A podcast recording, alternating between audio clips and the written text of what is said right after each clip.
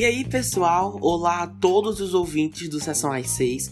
Começa agora um novo episódio que eu tava esperando há muito tempo para assistir e trocar uma ideia com vocês. Tô muito animado. Como viram no, no, título, essa semana falaremos de Mulher Maravilha 1984. Atualmente disponível nos cinemas, mas nos Estados Unidos também pode ser encontrada na plataforma HBO Max.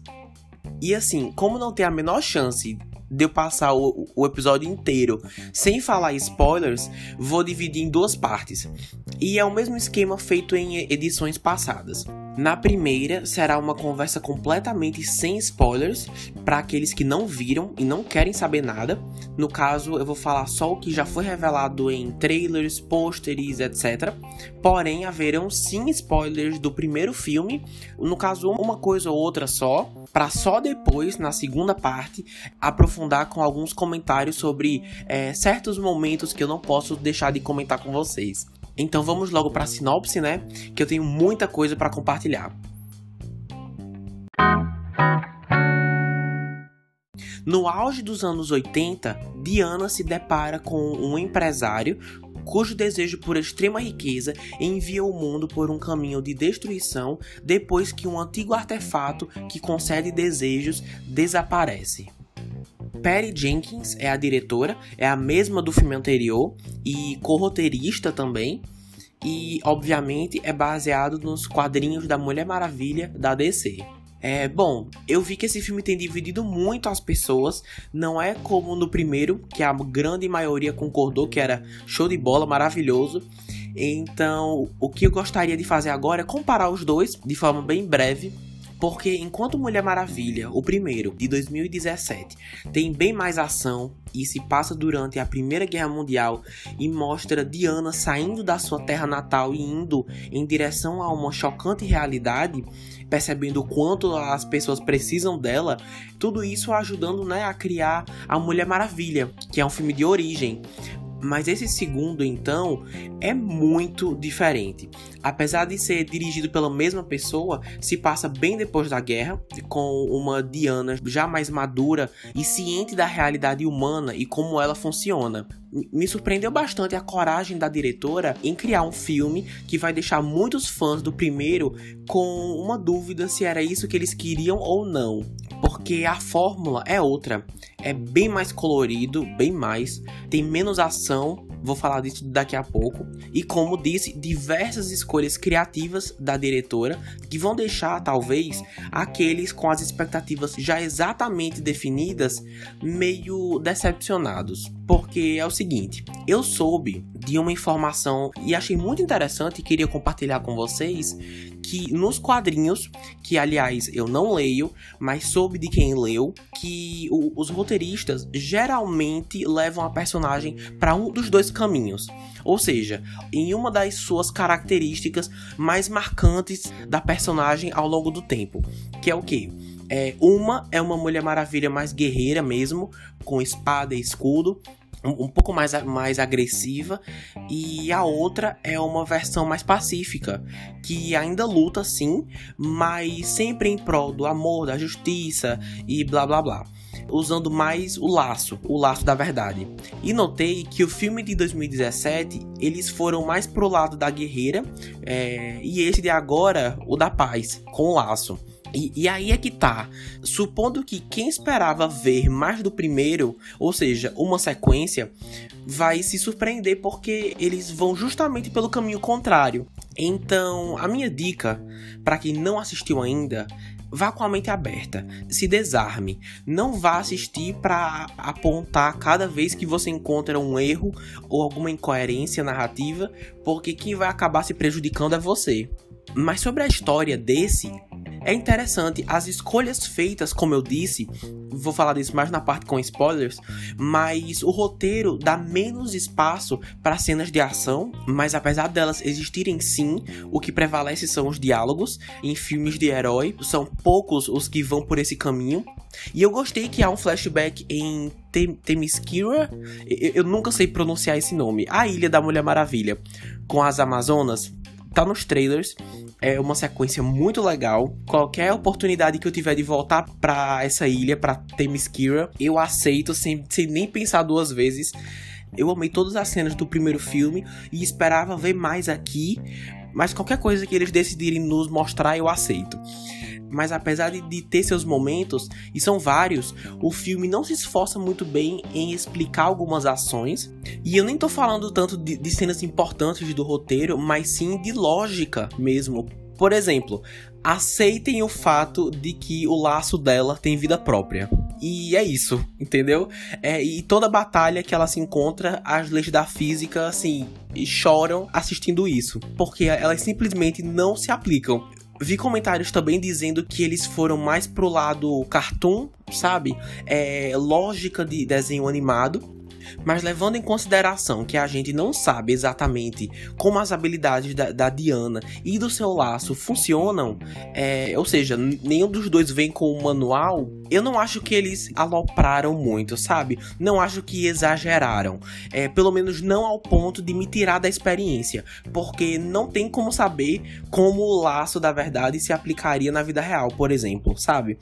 Mas acho super justo quem pensa o contrário também. Eu consigo entender. Porém, como disse, tem seus pontos altos, o filme tem algo a dizer. E isso o torna mais único e menos genérico, como a importância de atingir seus objetivos da forma certa.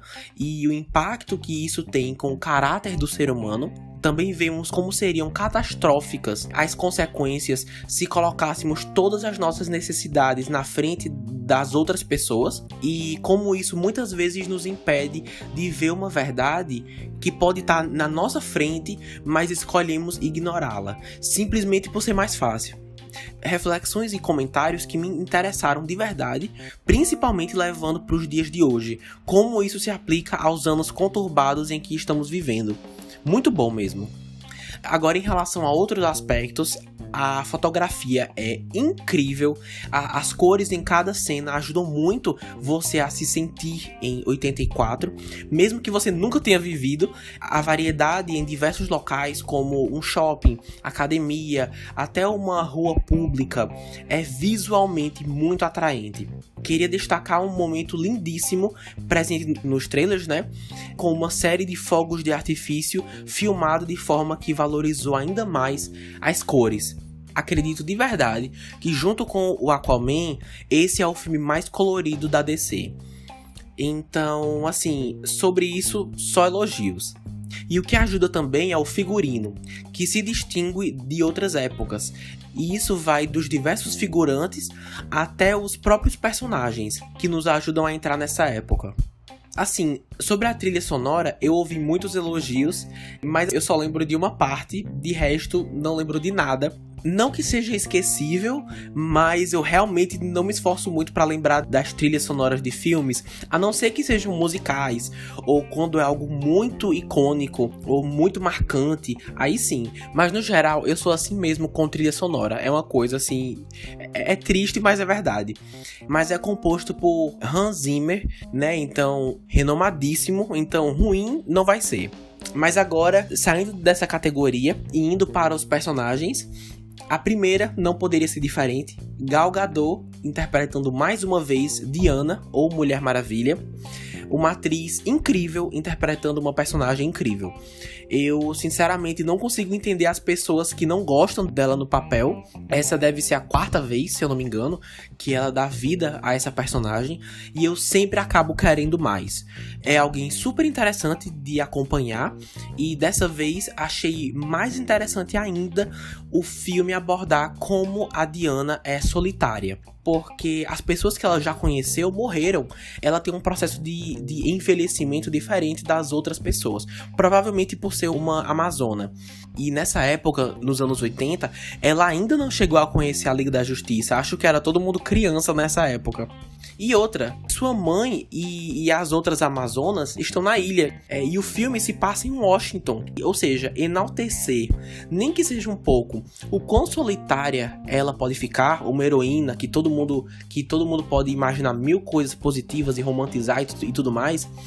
E, imaginar isso, achei uma perspectiva diferente. Foi uma surpresa boa. E por falar em diferente, que mesmo depois de anos do primeiro filme, é uma personagem que ainda me surpreende. Nós não sabemos tudo sobre ela, o que ela pode fazer, quais são suas habilidades, e jurava que nós já tínhamos visto de tudo. Mas não, há certas novidades que só acrescentaram à minha experiência, e se você parar para pensar em cada uma, tem um certo sentido. Eu nunca, me, eu, eu nunca me senti enganado pelo roteiro, por não sabermos disso antes ou nem nada parecido. Diana é mostrada aqui como uma figura motivada em trazer justiça e convivência pacífica entre os humanos, e apesar dela ser imperfeita, como o filme deixa bem claro, sua relação com o amor e a verdade ao longo da história é algo muito interessante de acompanhar. Ela sozinha é alguém incrivelmente cativante, pelo menos para mim, mas é aquela coisa que eu disse. Temos que relevar a lógica uma vez ou outra, pelo bem das cenas de ação, como o laço da verdade ter vida própria e ela trocar de roupa em questão de uma fração de segundo, e mesmo tudo isso sendo bem conveniente, eu estava disposto a relevar em prol da história. E também acho que isso faz parte do glamour da personagem. Não acho muito forçado ou escrachado, nem de forma constante. É, então, por mim, beleza. O próximo é Chris Pine como Steve Trevor, piloto que servia às forças aéreas nos Estados Unidos, mais especificamente na Primeira Guerra Mundial. Ah, Lucas, mas ele não morreu no filme passado?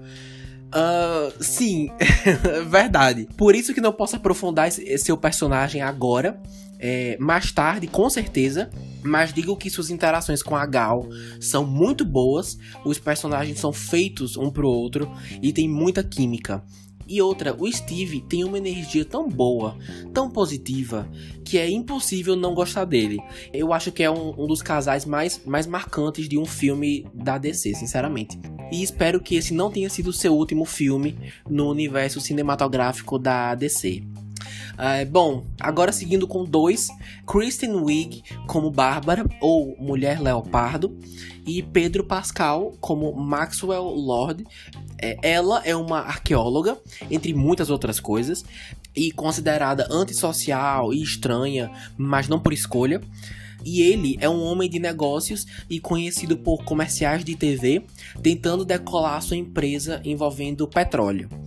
Bom, coloquei os dois juntos porque são os vilões e eu vi vários comentários de pessoas preocupadas em como que eles iam conseguir introduzir não um, mas dois vilões nunca visto antes é, e ainda fazer isso bem, de forma que eles sejam bem aproveitados. E assim, eu entendo isso demais, mas acredito que no fim das contas deu tudo certo. Principalmente pro Max Lord. Eu não esperava que ele tivesse tanto destaque quanto a própria Mulher Maravilha, mas foi outra surpresa assim bem positiva. Gostei do que fizeram com ele, o seu trajeto ao longo do filme é bem notável, a maneira como o poder e sucesso o seduzem cada vez mais é interessante de assistir e como isso aflora, digamos assim, seu lado manipulador. É, sobre ambos, também não posso me estender muito sem revelar algumas coisas, então aguardem a segunda parte do episódio. Mas achei esse o melhor trabalho do Pedro Pascal que eu já vi até agora. As únicas referências que eu tenho dele são em Game of Thrones, mas gente, faz tanto tempo desde que eu, eu vi nessa série, então assim, não lembro de quase nada dele. E também Mandalorian, que inclusive já falei aqui dele no podcast que ele faz o protagonista, mas lá interpreta alguém muito contido, com uma voz sempre no mesmo tom, sem, sem muita expressão corporal. Então ele acaba tendo certas limitações. Mas aqui conheço pessoas que não acharam tudo isso, na verdade, muito pelo contrário, mas eu acredito que ele fez o melhor que podia com o personagem, sem dúvidas. Ah, e última coisa, eu, eu até agora não acredito que o Wagner Moura recusou o papel para fazer esse personagem.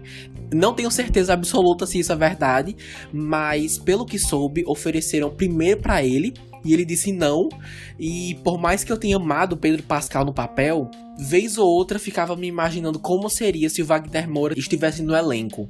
Mas enfim, sobre a Kristen Wiig, dos dois, acho que ela foi a mais prejudicada, porque ela não tem tanto destaque quanto o Pedro, e apesar de ter sim seus momentos, poderiam ter feito ainda mais com ela. Por mais que tenha sido interessante colocar os dois juntos, talvez, se ela fosse a única antagonista, provavelmente seria melhor explorada. Porque até onde eu sei, é alguém bem popular nos quadrinhos. Isso se aplica também para sua história de origem, é, que aliás eu soube que eles mudaram completamente aqui, mas no geral gostei da atriz. Ela trouxe uma certa solidão que a personagem precisava e para mim fez sentido. Mas a maior reflexão que ela me trouxe foi assim, Sabe na escola que sempre tem aquele aluno ou aluna que não conseguia se encaixar e tinha certa dificuldade em socializar com o resto e tem toda aquela questão também da, da autoestima baixa? O filme me lembrou que essas pessoas existem também na fase adulta, no mundo social. A, a, gente tem aquela certa ilusão de que, de que ao atingir a fase adulta, tudo vai estar sob controle e sempre vamos saber o que fazer, mas alguns acabam sendo versões mais velhas dessas crianças que sentavam no fundo da sala, sabe? Eu gostei disso, mas sobre a sua transformação mesmo em mulher leopardo, conversamos daqui a pouco, não se preocupem. Bom, faz tanto tempo que esperamos para ver esse filme, né? É, e finalmente está disponível, como eu disse, nos cinemas e na plataforma HBO Max, que ainda não está disponível no Brasil e eles não liberaram nenhum número até agora, mas de acordo com o site Box Office Mojo, faturou nos cinemas até o momento aproximadamente 118 milhões de dólares. E o filme de, de 2017, se formos comparar, foi no total de 822 milhões. Mas assim, claro que naquela época não tinha o coronavírus, né? E isso afeta com certeza mas dá para ver que tem uma diferença absurda aí entre, entre, esses valores e só poderemos esperar que os números não revelados do, do HBO Max ajudem a, a elevar a situação desse filme. Mas a boa notícia é que isso não vai definir, não vai ser crucial se haverá um terceiro filme da heroína ou não, porque já foi confirmado pela Warner que haverá e Perry Jenkins retornará na direção. Apesar de serem bem diferentes, no geral eu gosto muito dos dois filmes. Suas escolhas criativas, no fim das contas, me, me agradam bastante. Ah, e, e vale lembrar também que a próxima aparição da personagem será no Snyder Cut da Liga da Justiça, previsto para sair ainda esse ano. Ah, Lucas, mas você gostou mais do primeiro ou do segundo? Foi o que eu falei, são tão diferentes. O, o que me surpreendeu porque é, o primeiro deu super certo, né? Então a lógica é você ir seguindo mais ou menos pela mesma fórmula, pela mesma direção, mas não foi isso que ela fez. Acho que vai de cada um, mas, mas apesar da opinião popular de muitos, eu gostei bastante desse, é, respeito muito ambos e não vejo a hora de saber qual vai ser o destino de Diana e o seu desfecho nessa trilogia. Mas resumindo, Mulher Maravilha 1984 é uma sequência, apesar de várias vezes não parecer, uma sequência bem sólida, com escolhas muito ousadas da diretora. Digo ousadas justamente por não ir exatamente na direção das expectativas dos fãs do primeiro filme, e por isso digo mais uma vez: não vá assistir esperando mais do mesmo, porque não é. É uma nova fase da personagem e fico feliz em dizer que isso não a torna menos interessante ou inferior, apenas diferente. Ah, e uma última dica: para quem for assistir, vejam o mínimo possível dos trailers, porque a história já não tem muita ação.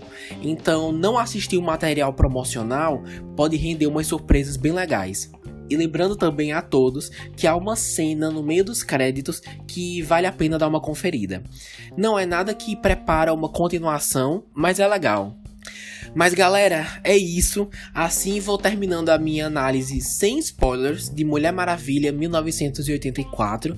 Espero que tenham gostado. Como vocês perceberam, esse filme rendeu uma conversa muito boa, o conversa entre aspas, né? Mas não acaba por aqui não. Se você não se importa em receber spoilers ou já assistiu e quer partir para os comentários mais precisos, a hora é essa. Mas para quem vai parar por aqui, pausa esse episódio, assiste ao filme e finaliza o podcast. A sessão com spoilers é a melhor parte, porque dá para ir direto naquilo que mais nos marcou ou no que mais queremos conversar sobre. Mas enfim, não esqueçam de ir no arroba sessão às 6 para acompanhar quando posto novos episódios e ficar por dentro do que vem por aí. Então, o recado tá dado, vamos começar. Bom, quem viu sabe que o que move a trama é um artefato aparentemente sem valor algum que chega ao museu em que Diana e Bárbara trabalham e descobre que ele concede desejos. Porém, vem com preço. Você perde algo em compensação. Mas antes de perceberem isso, Diana deseja o retorno de seu grande amor e Bárbara quer ser como Diana, é forte, popular, sexy, por aí vai. E as duas têm seus desejos atendidos, mas perderam algo sem nem se dar conta. Tá, antes de tudo, queria dizer que achei bem orgânico a Bárbara ir trabalhar no mesmo local que a Diana. Foi uma desculpa perfeita para elas se conhecerem e ter sentido para o público que posteriormente o seu grande desejo girasse em torno dela. É nítido o interesse da Bárbara pela Diana, quase uma obsessão por achar que ela é tudo que ela nunca foi. Mas antes de falar das duas, não posso deixar de citar primeiro Maxwell Lord, que personagem mais interessante.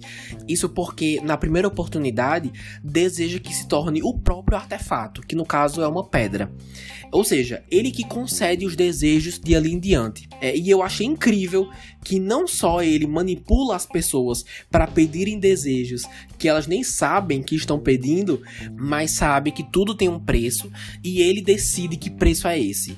Confesso que por um bom tempo eu não tinha compreendido isso, que é que ele escolhe o, que vai tirar dos outros.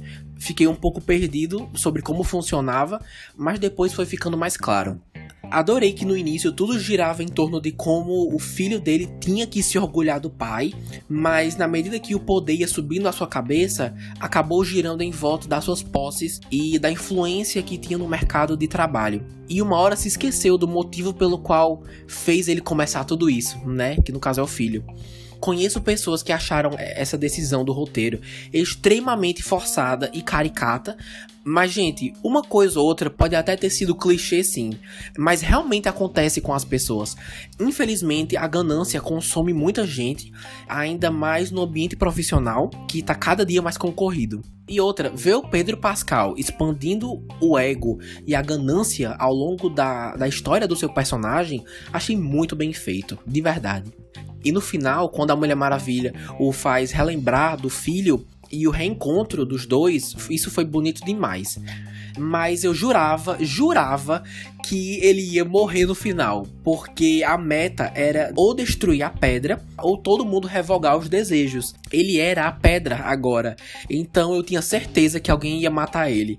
Mas não, vamos ver se a sua história acabou por aqui mesmo, é, ou se ele volta no próximo, enfim. Uh, bom, Continuando com a Bárbara, mais especificamente sua tão aguardada transformação em Mulher Leopardo, como eu disse antes, não li os quadrinhos, não sei como foi feito originalmente, é, mas vendo aqui pela primeira vez, achei bem nada a ver. Ela disse pro Max que iria se tornar é, feroz, algo do tipo, dando a entender que seria um animal, né? E ele fez disso uma realidade, mas achei muito vago.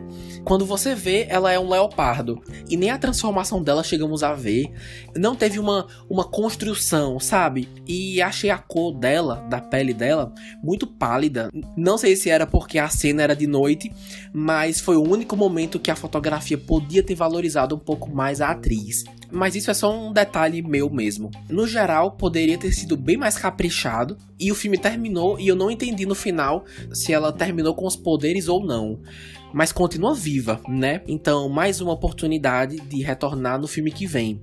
Acho que não aproveitar essa oportunidade seria ridículo. Agora sobre Diana, seu desejo foi rever o Steve, seu primeiro amor, e queria falar um pouco sobre como isso foi feito. Para quem não assistiu ainda, Steve voltou no corpo de um cara aleatório e só ela o via, pelo que eu entendi, e, e as outras pessoas viam o cidadão normal lá. E assim, eu sei que é besta, mas eu fico imaginando esse cara recebendo, esse ator, recebendo a notícia de que estaria no mais novo filme da Mulher Maravilha, para depois perceber que só ia ser o corpo que ia dar lugar para a volta de alguém mais importante do que ele, sabe? Gente, Hollywood é um lugar muito difícil para se viver. Mas eu gostei que dessa vez é ela que mostrou o mundo para ele, né? É, no, no último filme foi o contrário. E ver essa inversão de papéis é bem legal. Eu particularmente gostei das cenas em silêncio, só com o Steve tentando processar tudo ao seu redor. E o modo como foi filmado, principalmente a sequência do metrô, deu uma impressão bem futurista. Mas pra gente isso já passou, né? É 1984. É, e ainda assim ter uma leve sensação, pelo menos eu tive, de modernidade é um contraste que eleva o seu carisma. Foi um toque da direção muito bem feito. Mas uma das cenas mais tocantes, sem dúvida, foi a, a despedida, quando Diana estava toda ferida de, de, batalhas anteriores e admitiu, só com um olhar, que o custo para a existência do Steve estava se tornando muito caro, estava sugando muito da sua energia, dos seus poderes. É, e o próprio disse que estava tudo bem, porque ele já viveu e ainda pôde vê-la mais uma vez. Então ele vai em paz e sabe disso. Toda aquela sequência, desde a sua despedida até ela correndo no meio da cidade, recuperando suas forças para concluir seu objetivo e restaurar a paz, foi muito bem feito. Graças também a Galgador, né, que deu vida a esse momento tão exaustivo para a personagem. Bom, agora seguindo com as novidades principais. Primeiro, o jato invisível. Eu sabia que esse jato ia aparecer, mas o modo como foi feito, revelando que ela aprendeu um truque com seu pai, que é Zeus, né? De tornar alguns objetos invisíveis, foi muito bacana. E faz sentido ela ter poderes. Ela é uma semideusa. É, e, e outra, a piada que ela praticou com uma caneca uma vez, mas perdeu depois, eu não esperava. Adorei e após torná-lo invisível, quando eles vão em direção aos fogos do 4 de julho, literalmente ficam no meio de uma explosão de cores. É, é lindo demais, demais.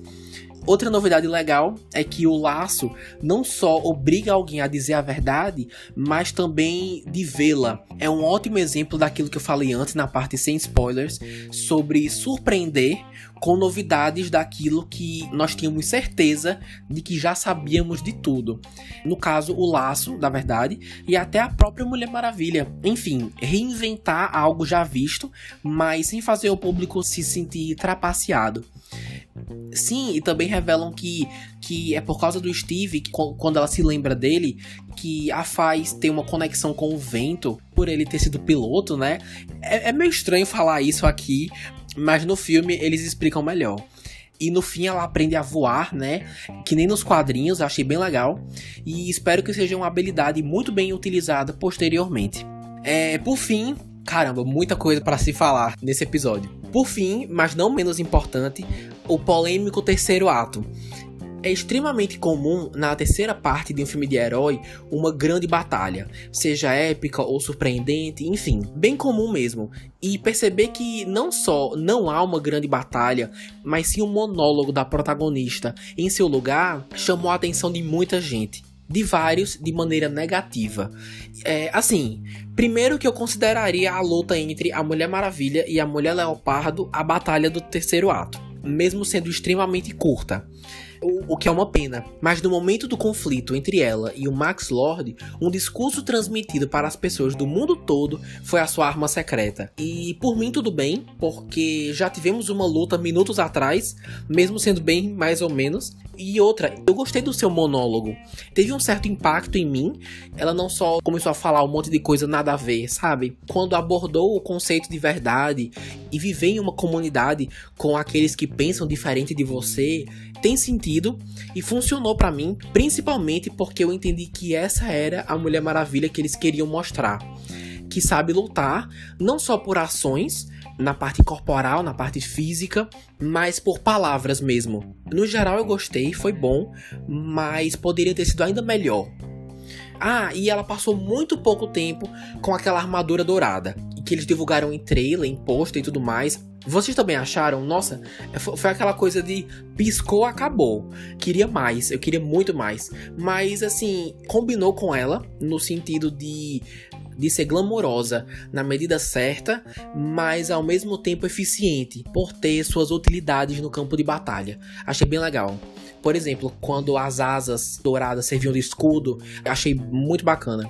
E é com esse comentário que termino com chave de ouro a segunda parte com spoilers dessa edição. Adorei de verdade compartilhar minhas impressões com vocês, mas agora eu que quero saber o que vocês acharam do filme. Diana continua uma personagem interessante? Preferem a versão que usa mais espada, o laço, ou você é como eu que tanto faz? Escreve lá nos comentários do Instagram sessão 6 que eu quero saber. Vou ficando então por aqui. Na semana que vem vou ter o prazer de receber Mabelle Medeiros de volta aqui no podcast.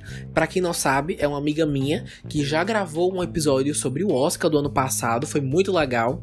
E vamos falar sobre os filmes que mais se, destacaram pra gente em 2020. Cada um vai trazer seus cinco melhores do ano. Então aguardem aí que já já estará disponível. Se você escutou até aqui, muito obrigado e me encontro com vocês na semana que vem. Valeu!